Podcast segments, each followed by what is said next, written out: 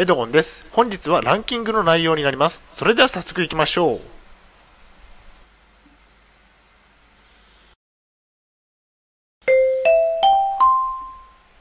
はい、H キャプチャンネルにようこそ。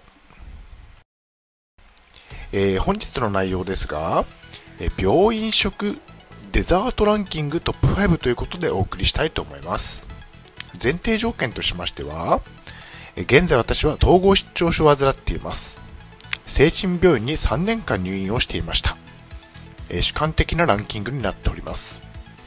大変申し訳ないのですが、ポッドキャストの方は写真が見れないのでご了承ください。それでは、えー病院食デザデザート第5位からですね。えー病院食のデザートの第5位は、ヨーグルトですね。朝は牛乳の代わりにヨーグルトを食べていました。朝以外にもたまにヨーグルトが出てきましたね。まあ昼食、夕食にもたまにありましたね。甘くて美味しいですね。え牛乳が嫌いなので朝は代わりにヨーグルトに変更していました。美味しかったですね。次に第4位ですね。え病院食のデザートの第4位はフルーツ缶ですね。フルーツ缶は頻繁に出てきましたね。えー桃や梨やパインなどなどですね。量は少なかったですが美味しかったですね。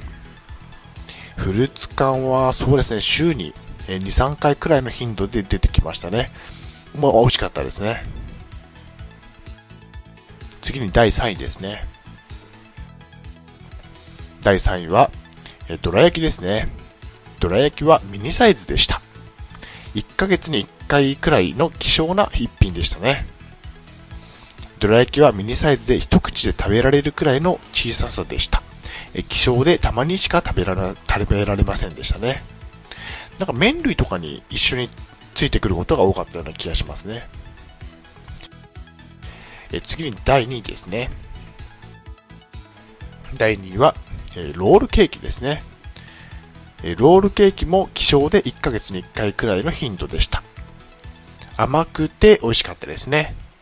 えー一口で食べられるくらいのサイズでした。まあ、これもどら焼きと同じくらいのサイズだったということですね。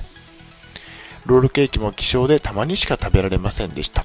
まあ、一口で食べられる小さなサイズでしたね。次に第1位ですね。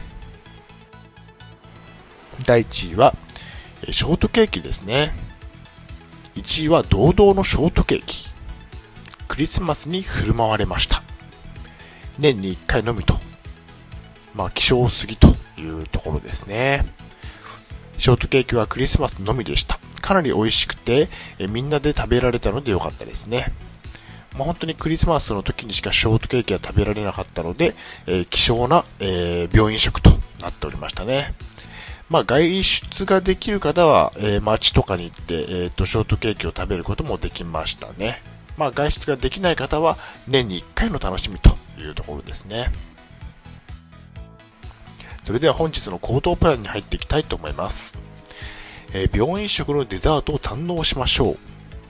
デザートは入院中の楽しみの一つですね。せっかくの入院なので、えーデデザートを堪能しましょう。結構美味しいので満足できますね。それでは本日の振り返りに入っていきたいと思います。本日は病院食デザートランキングトップ5ということでお送りしました。第5位はヨーグルト。第4位はフルーツ缶。第3位はどら焼き。第2位はロールケーキ。第1位はショートケーキでした。はい、最後に終わりにです。最後までご覧いただきありがとうございます。ブログ HCAP も3年間運営しています。Twitter もやっています。チャンネル登録、いいねボタンを押していただけると嬉しいです。また次の動画、ポッドキャストでお会いしましょう。病気の方は無理をなさらずお過ごしください。